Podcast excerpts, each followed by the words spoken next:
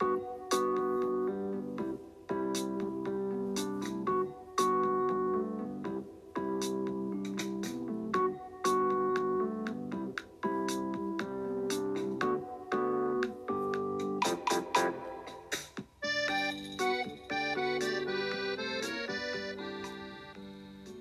はいどうも皆さんこんばんは。現在時刻は午前1時51分でございます。4月6日水曜日になっておりますが4月5日火曜日フォックストロットの野球語りたいラジオのお時間でございます。皆さん今宵もよろしくお願いいたします。はい。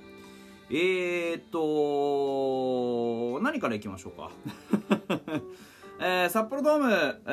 ー日本ハム対ロッテでございました。今日ね僕7回の裏からえー参戦させていただきました。もともとねチケットは取ってたんです。でチケット取ってたんですけれどもまあ仕事もろもろありましてあのなかなかちょっとジャストタイミングで行けなくてですね。で、まあ、だいぶ遅れての参戦ってなったんですけれども現地ね。あのーまあ、結果としてはちょっと僕も応援が足りなくてね負けてしまいました。はい。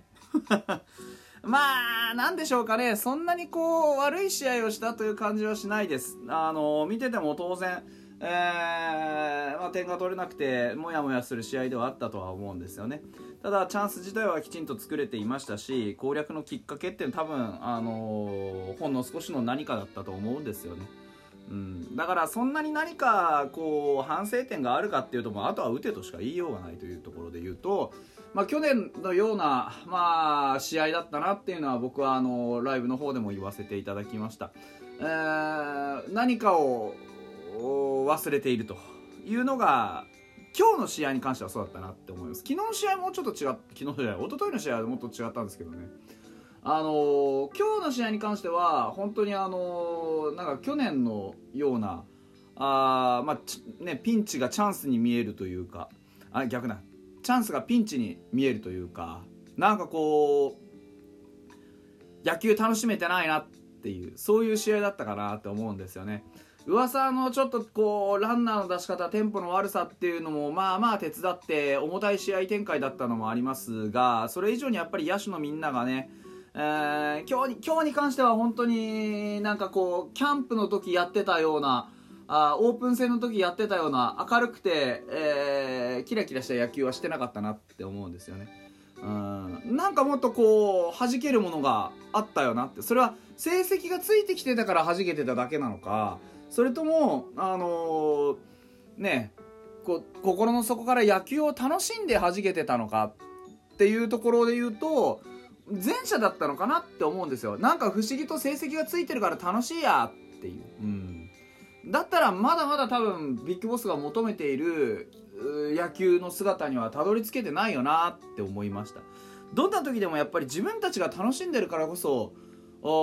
見る人たちも楽しめるんだと思うんですよね。それは勝ち負けで楽しませようと思うと当然ね勝ちっていうのはあのまあかのね中日に元中日の落合監督も言ってましたけど勝ちっていうのは最大のファンサービスです。確かにそう。なんですけどそこにねあのー偏ってファンサービスしようと思うと年にねまあ3分の2くらいまでしかあーかファンを楽しませることができないってことじゃないですか。逆に言えばね、うん、僕はやってる野球の中身が楽しくなれば勝ち負け関係なく楽しいと思うんですよね。いやボスは今日もなんかすごく楽しい野球してくれたなって思いたいじゃないですか。選手のみんなが楽しんで野球やってるなって思いたいじゃないですか。そう思ったらやっぱりやるべきことっていうのはうーんなんかこう勝ち負けにこだわることじゃないんじゃないかなって僕は思っていて。例えば負けてる時も前を向いて明るくやっていく。勝っている時もあ勝ってる時はなおさら前を向いてたくさんたくさん明るくやっていくって。明るくやっていくってなんだよって思うかもしれないんですけどなんかこう打席に入る時にねみんな義務感を持って入っているようなあ雰囲気ってちょっと重苦しくないですか？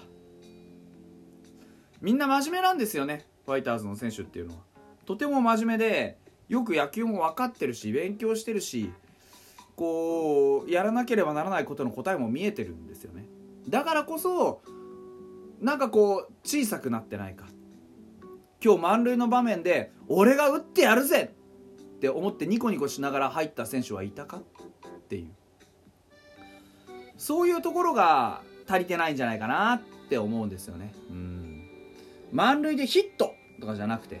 満塁であのどん詰まりの内野ゴロかそれかホームランのどっちかだって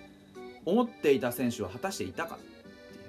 僕らが見たいのは多分そういう野球じゃないかなって思うんですよね。ブンって振り回してガハハって言って三振して帰ってくるような。あーうわーって僕らが言えるような野球をしてほしいんですよね。うん。なんか思い詰めないでほしい。もっともっと明るくやってさあのビッグボスせっかくこんなにたくさんたくさんあの、楽しいことをやろうとしてくれてねいろんな選手も使っているわけだからもっとこうそのビッグボスの勢いにはっちゃけて乗っかっていってほしいなって思います。じゃないとやっぱりヒーローどころかねスターにはなれないですよね。新庄さんがスターだったのは彼自身がそういうふうにあるために全力でやっぱり野球楽しんだからだと思うしそしてその裏にそれだけのものを蓄えていたからだと思うし、うん、やっぱりまだまだ努力が足んないんだろうなって見てる側もね、うん、思います。ただちょっと心配なのはやっぱりこうやって負けが込んでくるとねせっかくあの戻ってきてくれたねあのー、なんて言うんだろうなまあ新庄さんになってちょっと見てみようかなって思ってくれたライトなファンのみんながなんでやっぱりファイターズ弱いじゃないかって言って離れていっちゃったりしたらちょっともったいないなって思うんですよね。だからもっと楽しくやってほしい。なんか負けてるけど見てて元気になるよなとかそういうことがあればね。うんいいんじゃないかなって、えー、思う気が。僕はすごくするんですけどね。うんどうでしょうかね。分かりませんが。まあ、あの、試合展開からすると本当にあの、噂のちょっと序盤のテンポの悪さっていうのも手伝ってね、なかなか点が取れないというのもありました。えー、ただやはり、昨年度ちゃんとやれてた連中、まあ、ちゃんとやれてたことどうかわかんないですけど、まあ、浅間くんとか、清水くんとか、あ渡辺亮とか、あっていうと、今日どんな活躍したかなってあるじゃないですか。やっぱり、軸になっていかないといけないですね。近藤健介もそう。うん。浅間4の0近藤4の1、ね、渡辺3の1、えー、清水2の0おここですよね、うん、ヌニエス、ね、野村石井和成打ってます。ねえー、そういうところ見るとやっぱり本来中中心選手であるべき人たちがまあきちんと動けてないなっていう気はしますよね、そこのところをやっぱり変化して進化して成長してレベルアップしてくればバシッとはまっていきます。ここだと思いますね。屋台骨を誰が担うのか。誰が打てば勝てるのか。俺だ俺がスターだっていう選手が出てきてくれればなおよしという感じでしょうかね。はい。お便りが届いてるんでちょっとご紹介したいなと思います。匿名さん。えー、毎日の配信ありがとうございます。いつも公平で前向きなお話にできたお方と聞いております。ありがとうございます。恐縮でございます。えー、数年前から野球にはまり日々勉強中のものですが質問ですフォックさんはじめ野球詳しい人って同じ1打席を見てても得る情報量が全然違うと思うんですがなんかコツってあるであるのでしょうか？うまく言えないんですけど速読ができる人みたいに一画面から瞬時にいろんなことを把握できているイメージなんです。私の場合例えばバッター見てるピッチャーしか見れないピッチャー見れないしピッチャー見ててもフォームに集中してると球も追えなくなったり録画して繰り返し見ないと難しいです。私がぼーっとしてるからなのか動体視力が終わってるのかもしも着目点のコツなんてあったら教えていただきたいです。ネタのない日でもお願いします。というところです。あ改めて詳しくこういうのは語ろうかなとは思うんですがちょっと今日はねあの時間があのあと2分少々しかないんですけど、えー、ざっくり言うとですねまあ慣れだとは思います。慣れ、うん、ただ僕は何に注目してみるかっていうとまあどうですかね。打者だったらまあ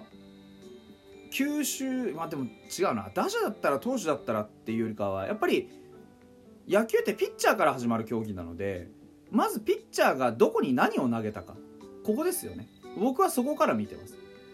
でピッチャーが何をどこに投げてでバッターがどんな反応をしたか。ここまでは追っかけてる目で。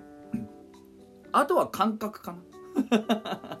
ですね。例えばあまず状況の発からですよね。例えばバッターボックスに立っているバッターは右利きか左利きか。右利きかっていうか右打席か左打席か。